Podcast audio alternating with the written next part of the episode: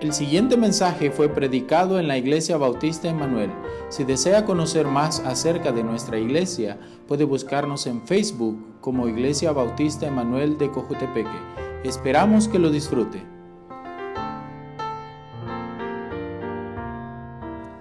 Vamos en, en nuestras Biblias a Primera de Juan.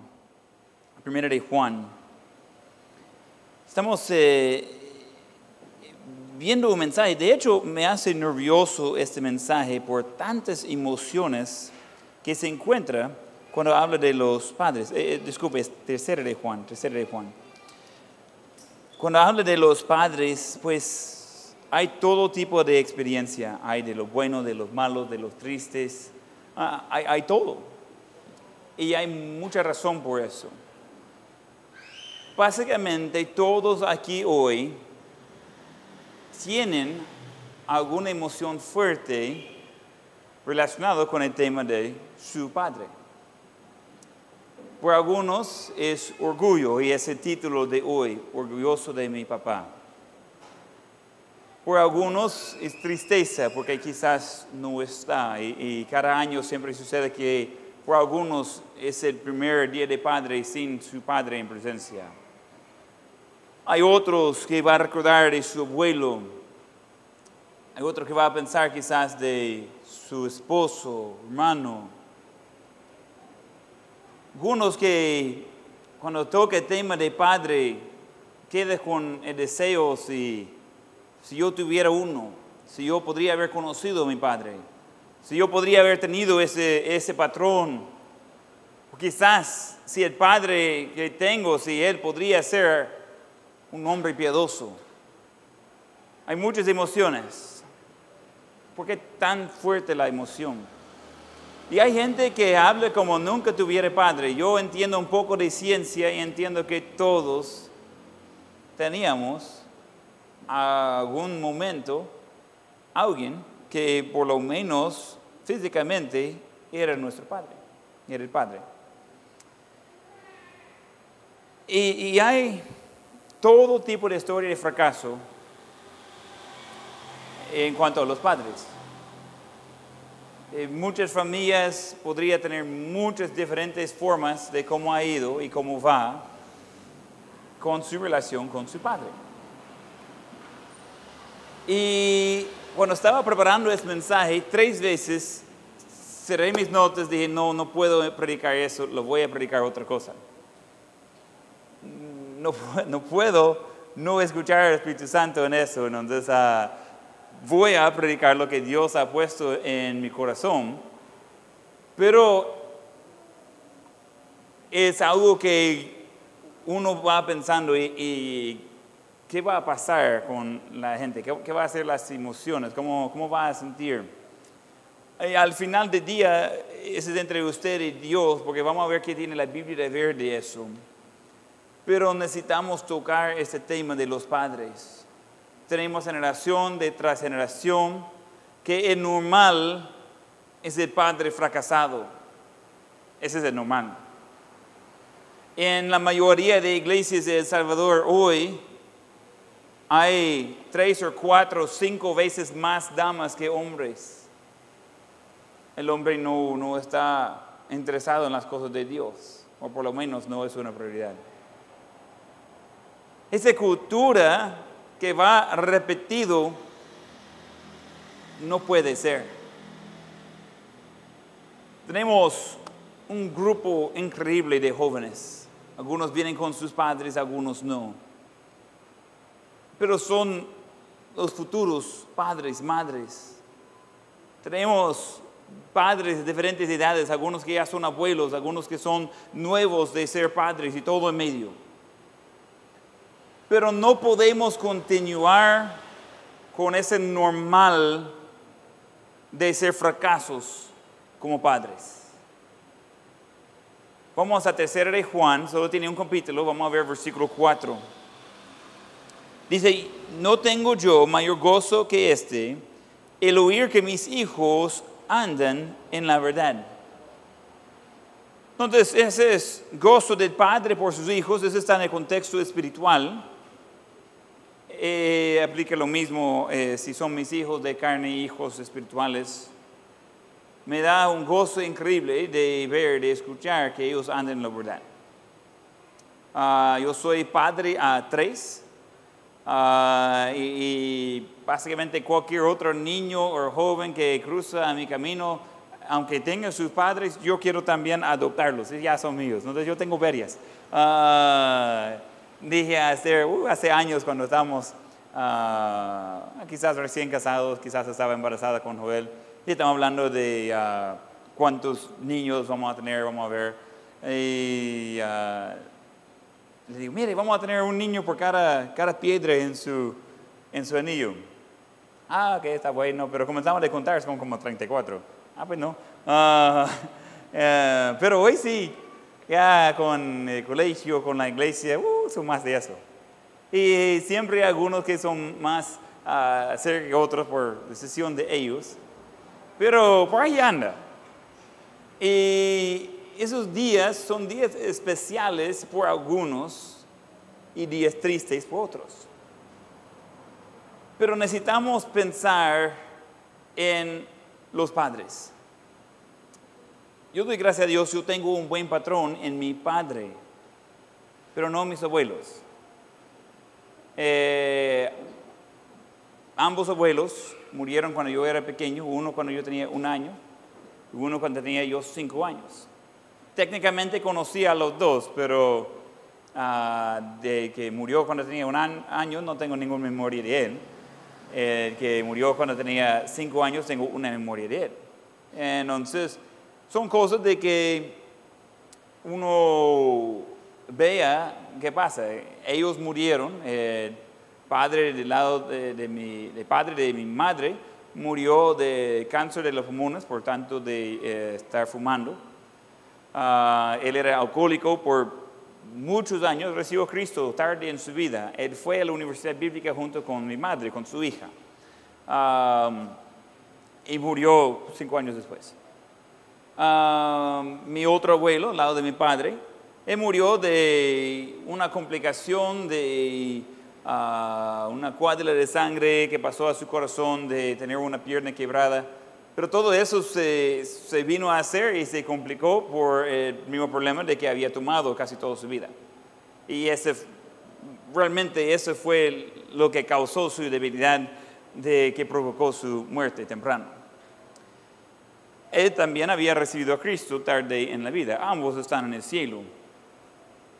Mi padre decidió de ser diferente tipo de padre lleva varias cosas de mi abuelo. Mi abuelo, eh, del lado de mi padre, estaba en el ejército, ah, estaba parte de las fuerzas especiales, entraba en misiones secretas, ah, se retiraban ah, ya en, lugares donde no había mucha gente, no había mucho de hacer, solo gente mala y, tocaba él de ver cómo salir. Y a veces iba a tardar dos, tres, seis meses para aparecer de nuevo en otro país, en otro, uh, otra base, era otro tipo de persona.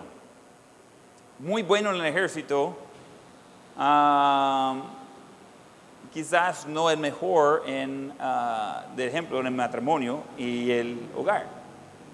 Pero mi padre llevó el lado espiritual de eso. Y mi padre comenzó de enseñar diferente y toda mi vida yo he crecido con un padre eh, fiel en la iglesia. Toda mi vida hemos estado en la iglesia. Mi padre son muy pocos juntos que él ha faltado en mi vida ah, de la iglesia. Eh, por todo tipo de, de condición, él es ah, uno de los primeros de estar en la iglesia. Y siempre es así. Ah, si hay alguna emergencia en la iglesia, siempre es uno de los primeros de de llegar, problemas de, de, techo, problemas de, de, nieve, alguien que tiene que limpiar, lo que sea. Y ese es como yo crecí. Mi suegro es muy parecido a mi padre, pero no conocía a él hasta ya ser adulto. creo que tengo una, una imagen de, de, ambos, ¿verdad, Joel? Entonces, de, uh, de mi padre, de mi suegro. Ese es hace unos años, creo que 2016 6 y 7 a este lado, cuando mi padre estaba enseñando clase de jóvenes aquí arriba, yo traduciendo por él.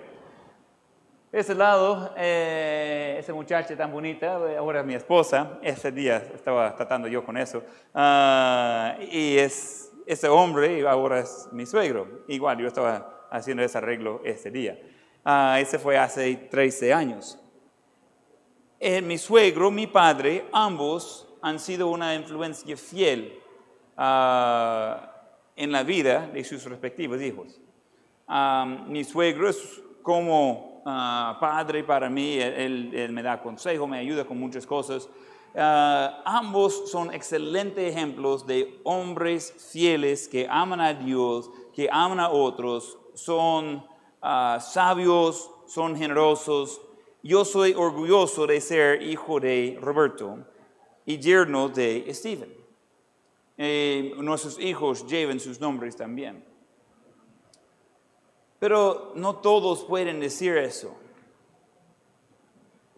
Y yo que hablo de, que tan orgulloso soy de, de, Roberto, mi padre, y yo le dije eso en la mañana, hay otros que tienen ese vacío de que si yo tuviera alguien así, si yo tuviera un padre así, si yo tuviera uh, alguien en mi vida que yo podría felicitar en Día de Padre, pero ni, ni siquiera sé quién es. Y hay, hay historias así, y abundan. De hecho, yo creo que hay más historias relacionadas con tristeza pensando en el Padre que de orgullo. Y es la razón que vamos a ver este mensaje hoy. Hay muchos más padres que son una vergüenza a sus hijos, en vez de sus hijos de ser orgullosos de ellos. Llega una etapa con todo joven, muchacho, muchacha, hay una etapa de que todo lo que hace el padre es de vergüenza, entonces, especialmente con las muchachas. Mire, papi, usted va a salir con calcetines así. ¿Sí? Mire, papi, y, y todavía ese estilo de pelo, mire, hace 20 años dejaron de usar eso. Um, no, pero ya tengo rato de usar eso, ahí sigo. Y, hay un tiempo ahí que siente como vergüenza de todo. Ah, no, hombre, mi, mi padre viejo y, yo no quiero ser visto en público con él. No estoy hablando de eso. Es raro, no entiendo eso, pero ah, no estoy hablando de eso. Hablo seguido con hijos, uh, con uh, jóvenes, quiero decir, y ellos hablan de sus padres y a veces sale algo como, yo no entiendo a mi padre, yo no entiendo a mi padre, o no entiendo a mi madre. Y yo me pongo a reír porque yo más identifico con los viejitos que no, no se entienden los jóvenes. y digo, no, tranquilo, ahí es, no es nada grande, es, simplemente son diferentes personas. Pero me da risa de que tan, tanto que cambia, ya a los 8 o 9 años la niña es princesa de su papi. Y a los 11, 14 años, ella está como papi. No puedes dejarme allí arribita de colegio, no me va llevando hacia la puerta. Mucho menos que me va a dar un beso de saludando. Mire, ¿qué, qué tal si me ve los muchachos que besando con mi papi? No, hombre. Ah, y, y son cosas así que como se va cambiando. Pero cuando pensamos en los padres, hay muchos que han tenido la experiencia de tratar de ayudar a su padre, de quizás salir de algún tipo de problema que él mismo causó. Ah,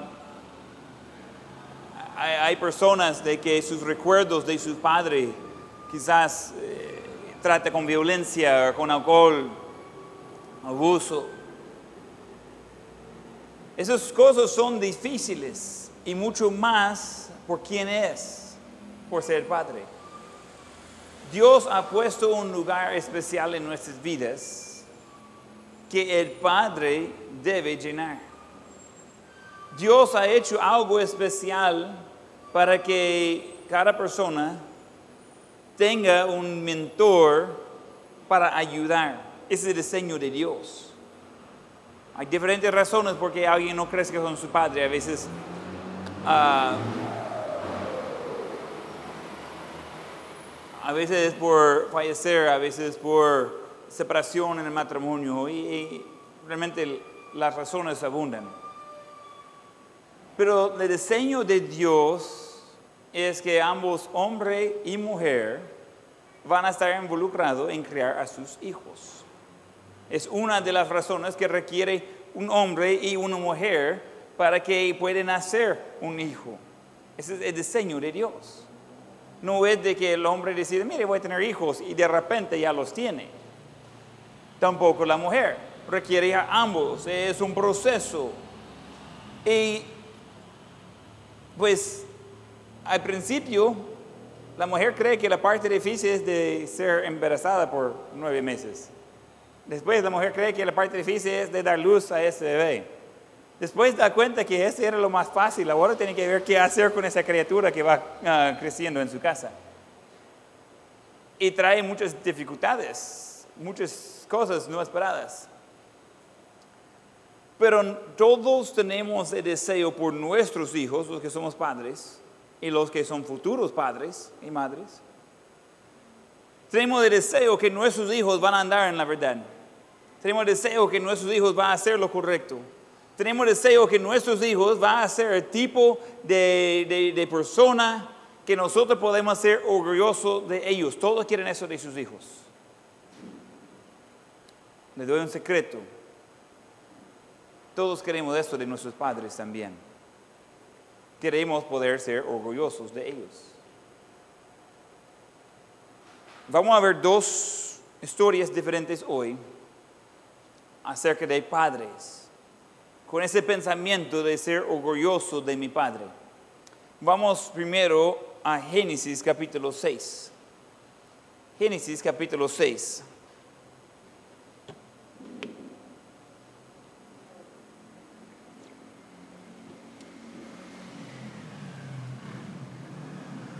Génesis capítulo 6. Y vamos a leer los versículos en otro momento. Pero vamos a ver el número uno en sus notas. Hijos de, los hijos de Noé observaron su fidelidad. Los hijos de Noé observaron su fidelidad. Noé era pecador, como, igual que cualquier otra persona, pero no al extremo que otra persona. Vivía en un tiempo de eh, maldad en extremo, pero encontramos que Noé andaba diferente y continuaba en lo correcto. Entonces, la primera cosa que los hijos de Noé observaron era de que Noé era fiel en su andar con Dios. Era fiel en su andar con Dios. Génesis capítulo 6, versículo 9 dice, esas son las generaciones de Noé. Noé, varón justo era perfecto en sus generaciones. Con Dios caminó Noé. Cuando ese dice que era varón perfecto o justo, era perfecto en sus generaciones, no significa perfecto en este contexto sin pecado. Significa maduro, significa que andaba en el camino con propósito. Encontramos que Noé era un hombre en un tiempo de extrema maldad, él andaba en lo correcto. Eh, llegó a niveles de, maldad de que Dios decidió de destruir el mundo y toda su población. Escogió a Noé de ser una de ocho personas que iba a sobrevivir eso. ¿Alguien sabe el nombre de la iglesia que asistió Noé? Era Iglesia Bautista Manuel, ¿verdad? No había iglesias en ese tiempo. ¿Alguien tiene una idea cuántos versículos de la Biblia Noé tenía memorizado? ¿Qué Biblia? Estamos en Génesis. No había Biblia. No había iglesia. Pero todavía había un Dios. Y él tenía un fuerte deseo de andar con Dios y ser fiel con Dios ayer con todos los hombres que estábamos ahí, por el lado de los ah, de andar con Dios, con la historia de Adán y de sus hijos, Abel y Caín. Y, y- nosotros vamos viendo que Noé era un hombre que decidió de ser diferente y marcar la diferencia en su vida. Él vivió como 950 años. Es un buen rato. Am, yo espero que no voy a vivir tanto. Me dice, mire, pastor, yo quiero vivir por siempre. Ah, ah, yo también, pero ese en el cielo, no físicamente. Ah, físicamente no estoy con ganas de vivir por siempre. Eh, si ese cuerpo aguanta los 70 años, va a ser un milagro. Puro milagro. Hoy, no sé si hoy en la o anoche, estaba comentando a Esther. Y dije, mire, me duele mi rodilla, no sé por qué. Yo casi no participé ayer en todas las actividades, yo estaba dirigiendo. No, no hice mucho, solo eh, estaba demostrando cómo usar el- el- las pelotas de burbujas con David Vázquez. Eh, todavía estoy temblando de eso, pero um, y yo no hice mayor cosa. Estaba a caminar un poco y Esther dice, y, y en ese que estaba haciendo fuerzas con el lazo, oh, ah, pues sí, pues me duelen mis manos y mi rodilla. No recordaba que había hecho eso, pero sí, ando todo con dolor de las manos, dolor de, de, de- de la rodilla. Y, y no recuerdo exactamente qué dijo, pero algo como dos cosas dijo Esther. Uno, que ella ni estaba ahí y ella sabe cómo estaba fregando. Ah, y segundo, de que qué va a hacer conmigo en 20 años, ya siendo viejo ya a esa edad. Ahí vea. Ah, pero uno va pensando y dice, mire, 950 años de eso, mm, no, no me da ganas. De, verdad no estoy emocionado por eso, pero con Dios sí. Noé ya era um, casi adolescente cuando Dios le dijo que iba a destruir el mundo y comenzar a preparar el arca. Tenía 480 años. Eh, adolescente.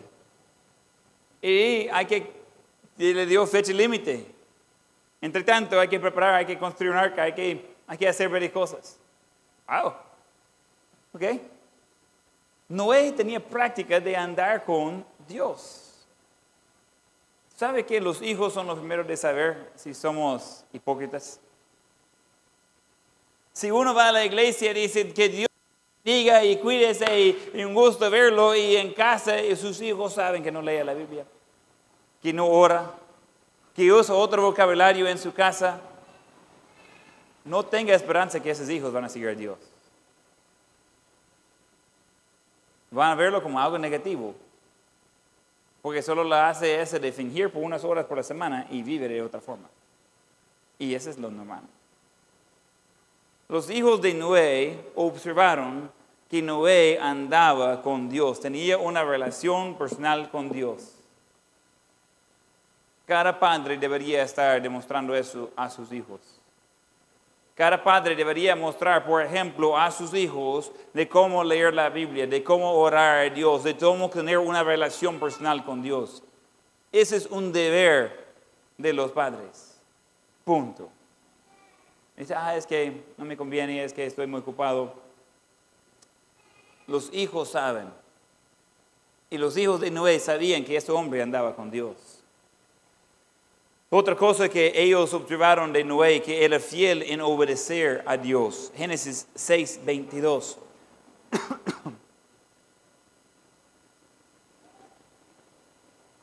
y lo hizo así Noé, hizo conforme a todo lo que Dios le mandó. Dios le dio unas ah, órdenes específicas en los versículos anteriores. Dijo de construir un arca, le dio unas dimensiones, tipo de madera, varias cosas. Bien, así va a ser. Él hizo todo según Dios le mandó.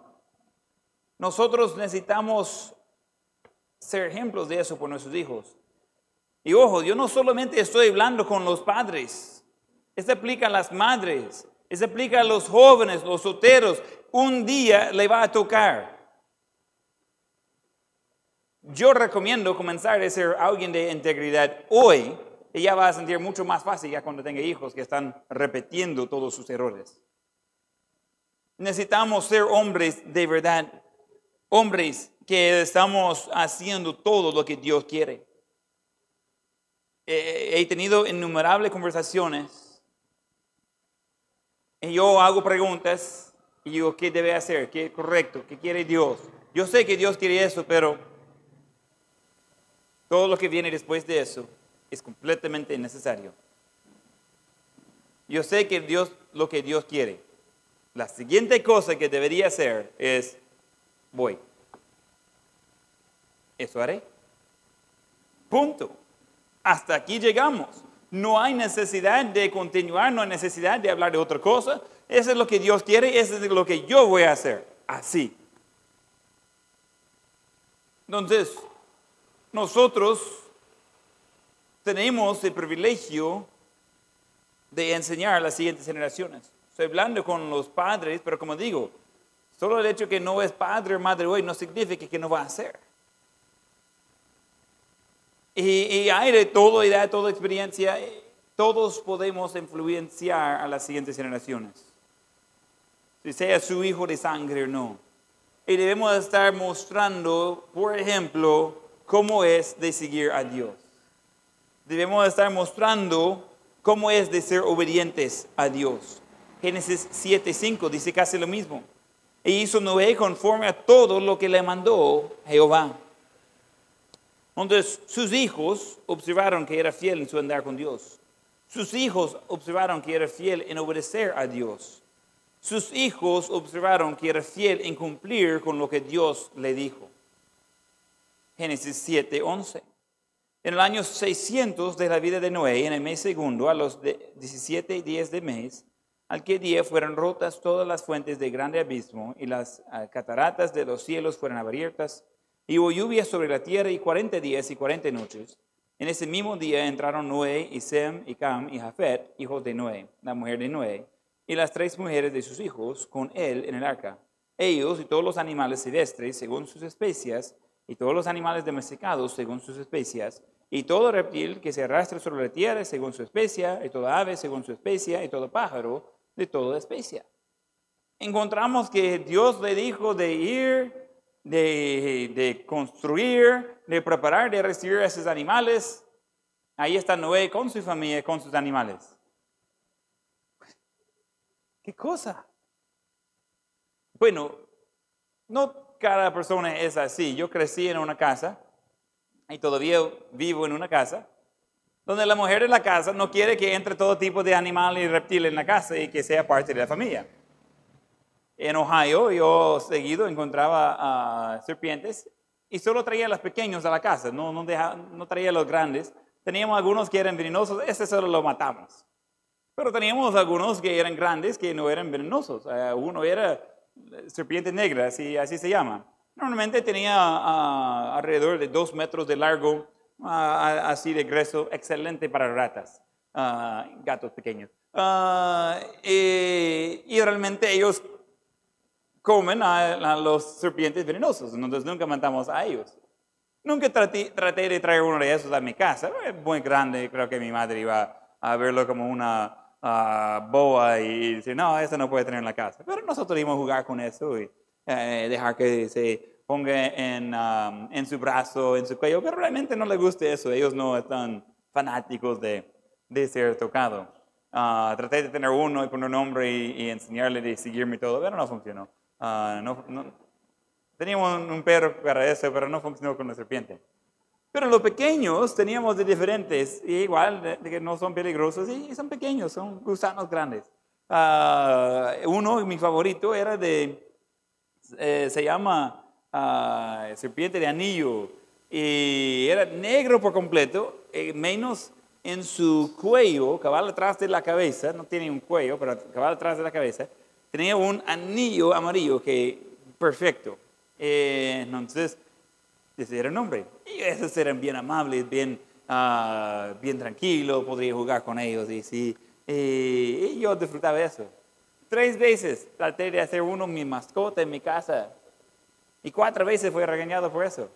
Una vez que ni intentó, mi madre ya me estaba regañando porque ya veía por dónde iba la cosa.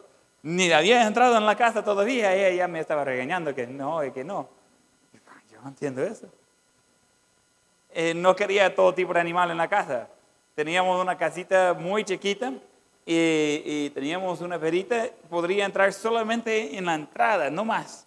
No podía entrar en el resto de la casa. eh, teníamos gatos solamente afuera. Esos gatos a abrir la puerta se meten en la casa, pero jamás tenían permiso de estar en la casa. Este gato afuera, afuera, afuera, vamos a quitar de poner la comida para esos gatos. Okay. Pero nunca dejamos de poner la comida, pero no podrían tenerlos adentro. Ah, y así crecimos.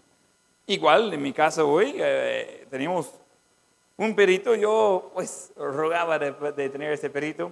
No es el mejor de todo el mundo. Ah, creo que no es salvo todavía. Estamos orando por eso. Pero eh, tenemos un, perito, a veces digo, decir, decir, necesitamos un perro más grande.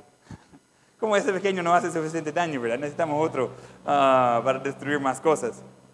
Ah, todavía estamos esperando al Espíritu Santo de continuar guiándole en este aspecto. No, no es fanática, no, no, no le gusta la idea tanto. ¿Cómo le gustaría ser la esposa de Noé? Decir, mire amor, nosotros vamos a vivir aquí, aquí los elefantes, los leones, los osos, aquí los serpientes y ah, aquí vamos a tener los aves. Oh, wow. Como yo voy a vivir como parte del zoológico. Y vamos a tener una sola ventana bien arriba. Yo no sé cómo pasó con esos animales. Puedo imaginar que no todo estaba de bien. Uno va al zoológico y los animales están más o menos limpios, tiene agua, comida y todo. No sé exactamente qué hicieron ah, aquí en el arca. Algunos creen que estaban dormidos, puede ser. Pero igual, un animal que entra y duerme todavía tiene mal olor.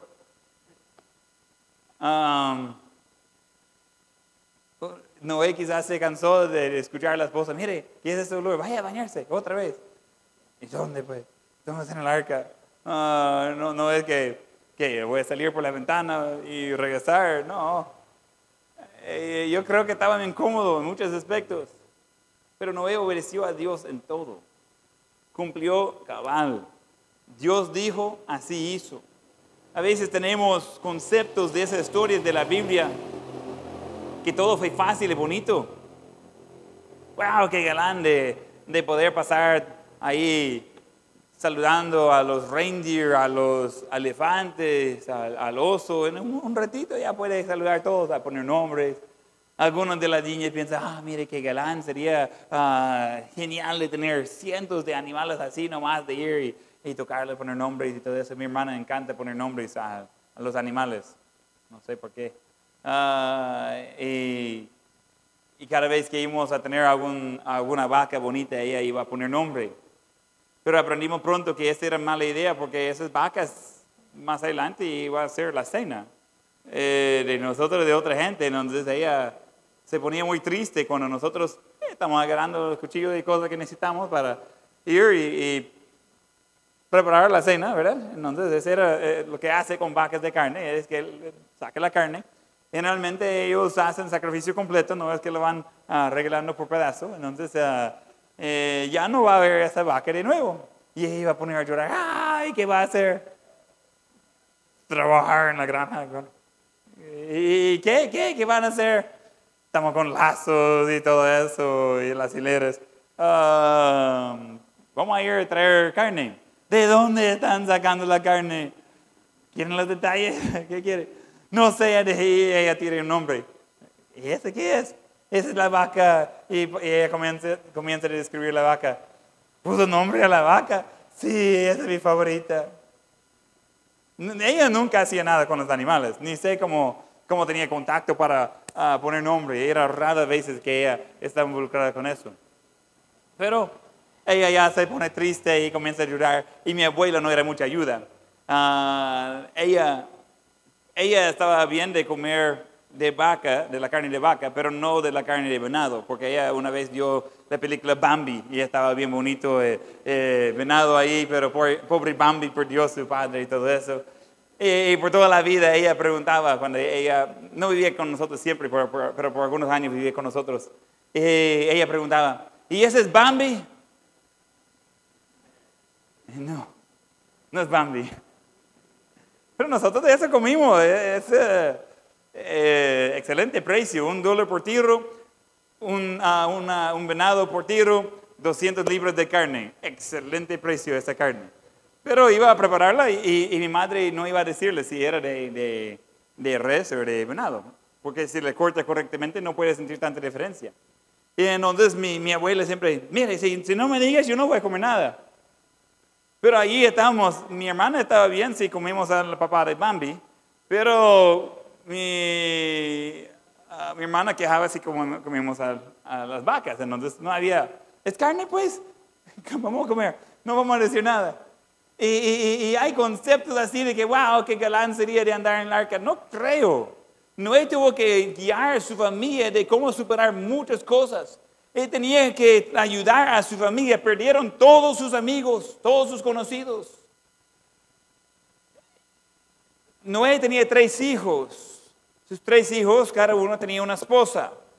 Entonces tenía un total de ocho personas. Noé y su esposa, sus tres hijos, cada uno con su esposa. Pero eso significa que murió las familias completas de esas nueras. Noé tenía que ayudar con eso. Eso significa que los suegros de sus hijos están muertos por completo. Los cuñados, todos, todo lo que ellos conocían, todo eso desapareció. Noé tenía que ser un hombre espiritual, no es solamente aguantando la lluvia, tormenta y animales. Había trauma. Ese hombre de Dios tenía que caminar con su familia. Él tenía que ayudarlos. Él tenía que, que ayudar que ellos continuaran. Y no salió al 100 toda esa historia, pero encontramos a Noé, un hombre que andaba con Dios y un hombre que sabía cómo dirigir a su familia de andar en lo correcto. Buen ejemplo. Y de hecho, si va explorando la Biblia, es mucho más fácil encontrar mal ejemplo que buen ejemplo de padre. Mucho más fácil. Yo no creo que es porque no había buenos ejemplos, pero yo creo que es para ayudarnos de aprender de los fracasos de otros. Alguien que va a fracasar y aprender es un sabio. Alguien que va a fracasar y continuar en lo mismo es un necio. Alguien que va a observar a otro de fracasar y hacer lo mismo es un doble necio. Nosotros tenemos la Biblia para guiarnos de ver fracasos de otros y ver qué no hacer. Un sabio ni tiene que fracasar porque ya tiene el ejemplo. Él sabe qué debería hacer. Pero no debemos continuar con lo mismo si ya sabemos que no va a funcionar. Necesitamos hombres de verdad que están dispuestos de vivir sus vidas de tal manera que podemos decir a nuestros hijos, sígueme mientras yo sigo a Dios. No debemos tener padres que están diciendo a sus hijos, hacer lo que digo, pero no haga lo que hago. Eso no vale. Eso no vale. Pero ese es el normal. Padres que sienten que no son calificados, de mejor desaparecen. No la haga. Dios puede ayudarle de ser el padre que quiere que sea. Jóvenes, piensa bien en el futuro. Usted es hoy quien va a ser en cinco años, con la excepción de lo que leen, los amigos que tienen, la música que escucha. Esas tres cosas va a continuar a influenciar su vida. Al contrario, todos, usted es quien va a ser. No es que de repente usted va a madurar y, comenzar a hacer las cosas bien. Necesita decidir ya y necesita tener cuidado por los amigos que le, que le va influenciando, con la música que escucha y los libros que lea. Dice, yo no leo libros. Lástima. Está perdiendo una buena oportunidad de tener entrada, pero está leyendo basura de Facebook. Esa la va a influenciar. Y yo no solo estoy hablando con los jóvenes, estoy hablando con todos. Porque necesitamos vivir de tal manera de como Noé, los hijos pueden ver, este es un hombre de verdad que sigue a Dios, que ama a Dios. Y cuando ellos estaban en crisis, porque ese fue un crisis por la familia de Noé, ¿usted no cree que estaban llorando ahí? ¿No cree que estaban ahí al punto de decir, mire, mejor que íbamos a morir con ellos? Mire qué vamos a hacer. No tenemos nada. No tenemos eh, dónde ir, no tenemos ya los amigos, no conocemos nada. Cuando bajaron del arca otra vez y vieron que no hay nada, comenzando de cero, no va a encontrar otra gente, no hay casa de comprar, eh, eh, eh, tiene que comenzar de nada. ¿No cree que no había problemas ahí? que no habría lágrimas, que no había ah, momentos que, que, se acercan a, a Noé y dicen, hey, ¿por qué nos trajo en eso? Mejor dejarnos ahí de morir con los demás. Pero como era un hombre de Dios, y ellos ya habían observado su fidelidad a Dios, bien podría tratar con las cosas correctamente. Ya cuando él decía, mire hijo, necesitamos orar ese no era raro, era costumbre. Y debemos andar de esa forma, de que lo normal es de ver a nosotros haciendo lo correcto. Brevemente vamos a ver una historia contraria y no vamos a tomar mucho tiempo en eso. Vamos a 1 de Reyes capítulo 15. 1 de Reyes capítulo 15.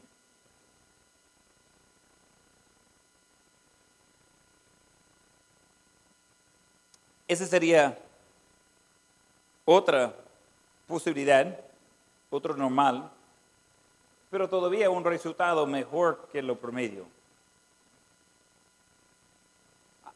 En los libros de reyes y crónicas vamos a encontrar 27 reyes en como 240 años. Dos reinos diferentes. Cinco de ellos andaban en las cosas de Dios. Cinco de 27. No es muy buen patrón. Asa es uno de esos que andaba en lo correcto.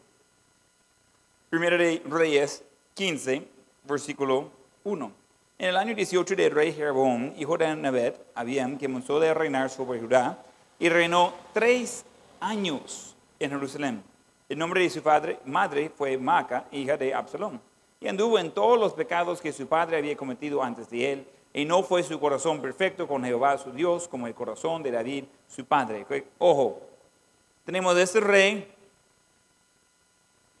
Abiam, que reina solo tres años, es un terrible rey, y él sigue en lo mismo malo de su padre. Lo que no funcionó por su padre, no funcionó por su hijo. Y lo hizo. Ese es lo más común. Fracasa el padre, el hijo va a fracasar en la misma forma. Y ambos van a salir mal, de la misma forma. Ese es lo normal. Pero Asa, su hijo, decidió de quebrar el ciclo, decidió hacerlo un poco diferente. Primero de Reyes 15, 9. En el año 20 de Jeroboam, rey de Israel, Asa comenzó a reinar sobre Judá y reinó 41 años en Jerusalén. El nombre de su madre fue Maca, hija de Absalón. Asa hizo lo recto ante los ojos de Jehová como David, su padre. Entonces encontramos que Asa hizo lo correcto y no continuó en lo malo de su padre. Hace unas semanas estamos eh, estudiando acerca de esa historia un poco, pero por la madre de Asa, que no fue buena madre. Pero vamos viendo que su padre no fue un buen padre, su abuelo no fue buen padre, no buen, buen ah, abuelo. Malos ejemplos. Su padre continuó en lo malo de el padre de él. Ese es normal. Ese es lo más probable. Sus fracasos van a ser repetidos otra vez por sus hijos. Asa decidió de quebrar el ciclo, de hacerlo diferente. Y ese es donde yo digo que debemos meter nosotros sea lo que sea las generaciones anteriores, todos podemos decidir de como Asa, yo voy a hacer lo correcto. Él votó los ídolos de sus padres, eh, eh, quitó el ídolo de su madre, iba limpiando el país, quitó todas las sodomitas, eh, o sea, los que estaban de ah, los homosexuales, quitó todo eso de su, de su tierra. Hizo una limpieza. Y mayormente hizo muy bien. Al final de su vida, en los últimos dos años, él tuvo una enfermedad en sus pies y dice la Biblia que él dependía de los médicos y no de Dios. Y eso es algo negativo de él. Pero ¿qué va a esperar con alguien que no tenía padres piadosos para guiarlo, ayudarlo? ¿Qué va a esperar cuando no hay quien le está ayudando? ¿Qué va a esperar de los jóvenes hoy en día que andan en malos pasos cuando sus padres están ausentes por completo? Dice, mire, tenemos problema con los jóvenes. Ojo, los jóvenes no son el problema. Ellos son resultado del problema. No es trabajo de abuela de estar criando a los niños, ni de vecino, ni de otra persona. Es de los padres. Y ojo, no es solo el trabajo de la madre de criar a los niños. Como repito, requieren los dos. Ese es el plan de Dios. Necesitamos padres involucrados en sus vidas. Necesitamos padres que les aman, que les enseñan. Padres que le va a tomar tiempo de escucharlos. Casi siempre busco oportunidades de hablar uno a uno con los diferentes muchachos en la iglesia. Y a veces son conversaciones de 30 minutos o 30 segundos. Pero yo lo hago preguntas de qué tal. ¿Cómo están las cosas? Yo pregunto, ¿hay alguna muchacha que le llama la atención? Mire, pastor, ¿cómo va a estar hablando de eso? Uh, tarde o temprano, eso va a salir. Sería mejor estar tanto antes. De ayudarle en camino, ¿no? Y yo hago dos, tres preguntas y escucho, y escucho, y escucho, y escucho, y escucho, y escucho. Y después digo muy, muy poquito. Y si ellos hagan preguntas, entonces yo contesto. No es muy complicado. Pero ¿sabe qué? Ese no es mi trabajo como pastor. Ese es parte de lo que viene con el trabajo. Pero ese es trabajo de los padres. Así toca. Con sus hijos. Debería ser consejero, consejero piadoso para ellos. Debería ser la primera persona que busque, porque ellos ven que andan con Dios y ellos quieren que, que le va guiándoles de hacer lo correcto. Pero hemos perdido eso en camino. No estoy hablando de ahorita, estoy hablando de por generaciones.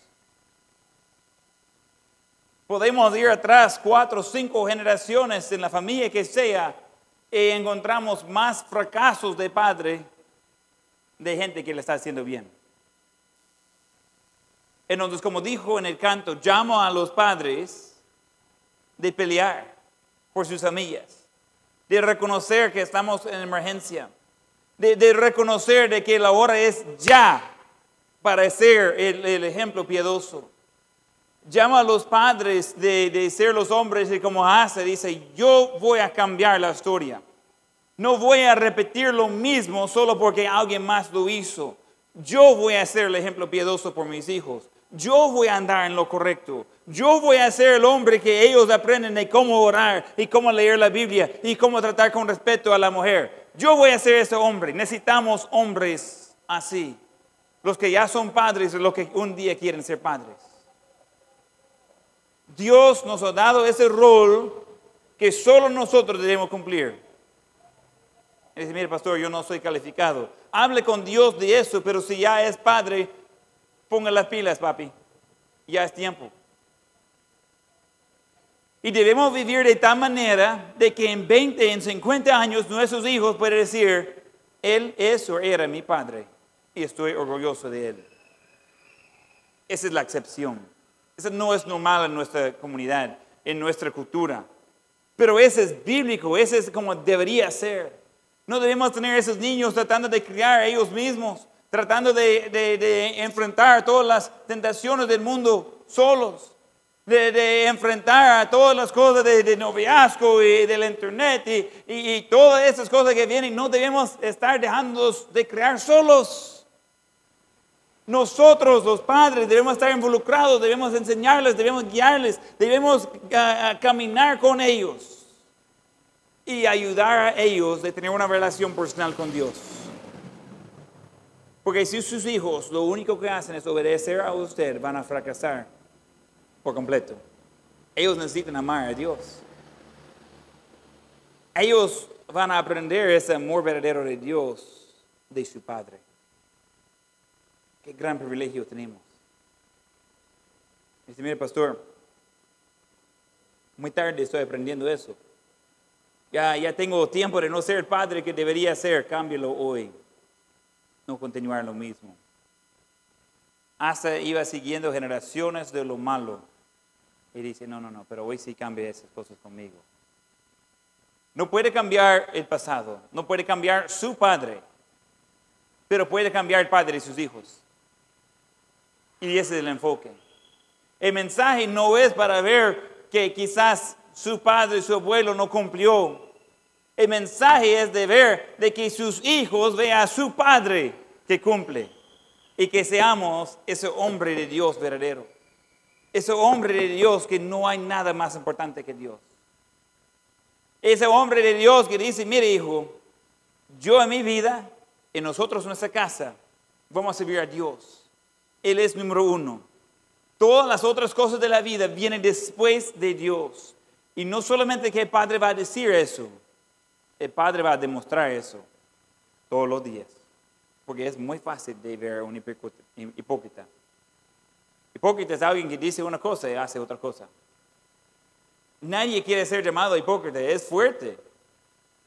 Pero eso es lo que hacemos. Y los niños son los primeros de ver eso. Y así de inmediato, ellos están desinteresados en escuchar de nosotros, escuchar de nuestro Dios, y comienzan a tener una división entre lo que debería hacer y lo que hacen. Pero ¿dónde están los padres que están ayudando con eso? Asa, en vez de tener padres para guiarlo, ellos eran vergüenza para él. Todos sabían quién era el padre de Asa. Todos sabían quién era su madre. Él públicamente eh, quebró eh, y quemó el ídolo de su madre. Wow. Él no podría decir yo soy orgulloso de mis padres. Pero nuestros hijos deberían poder decir eso. Él cambió el patrón. La historia de sus hijos iba a ser diferente de que era para sus padres. En vez de seguir en los pasos de sus padres, él tuvo que corregir los errores de sus padres. No debe ser así. Padres, no deje pasos a sus hijos que no quieren que sigan. Guiarlos, por ejemplo. Y vamos a terminar viendo el Dios, el Padre Celestial. Dios desea felicitarnos al final de esta vida. Ese es su deseo. Pero no significa que va a ser así. Vamos a Mateo 25, versículo 23. Mateo 25, 25 versículo 23.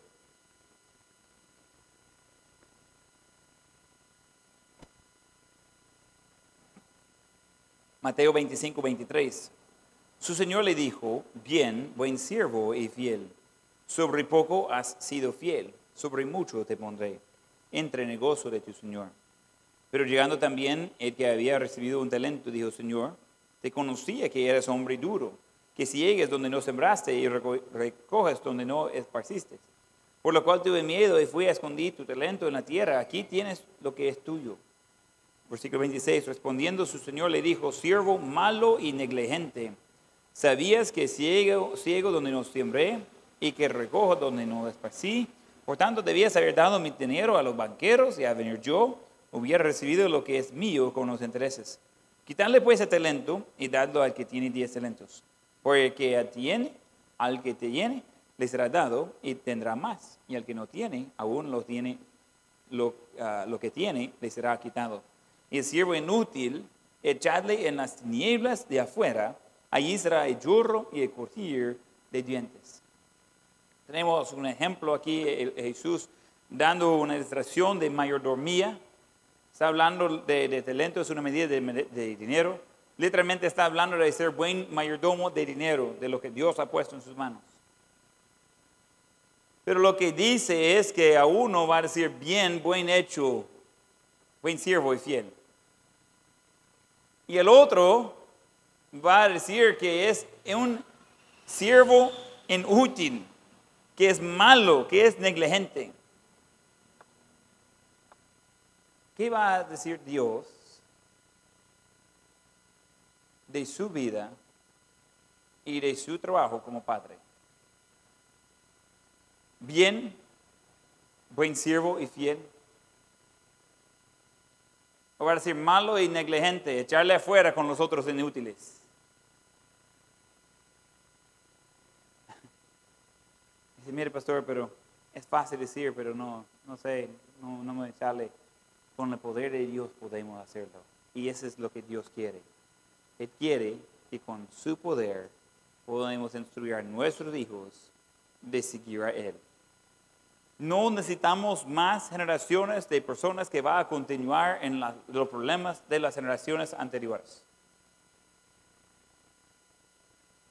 Casi todas las familias aquí tendría a alguien cercana, padres o abuelos, probablemente no tiene que ir más lejos de eso, de encontrar un fracaso de matrimonio, fracaso eh, del hogar, que padre simplemente no, no fue un buen ejemplo. Sería muy, muy, muy, muy común. No necesitamos más de eso. Necesitamos una generación comenzando desde ya a la edad que sea que dice, mire, yo en mi casa serviremos de Jehová. Hasta aquí llega. Yo sí voy a ser ese ejemplo por mis hijos, por mis futuros hijos. Yo sí voy a andar en integridad. Yo sí voy a andar de tal manera que mis hijos que mejor me conocen, ellos van a poder decir en su corazón, incluso públicamente, yo soy orgulloso de mi papá.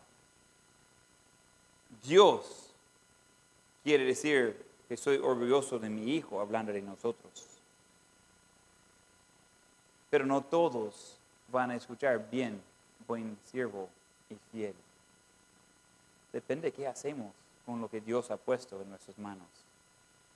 Tenemos la mayoría, mayordomía de influencia como padres y futuros padres.